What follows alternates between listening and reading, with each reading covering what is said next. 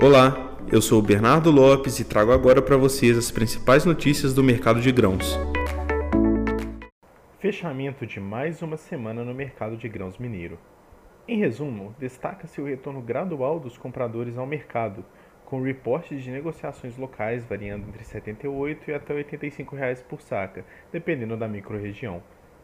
A estiagem segue e a necessidade de chuvas para amenizar o prejuízo na safrinha de milho, tanto em Minas Gerais quanto em outros estados do Centro-Oeste, é urgente.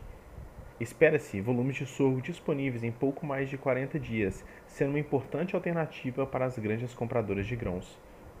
Essas foram as principais notícias do mercado de grãos mineiro desta sexta.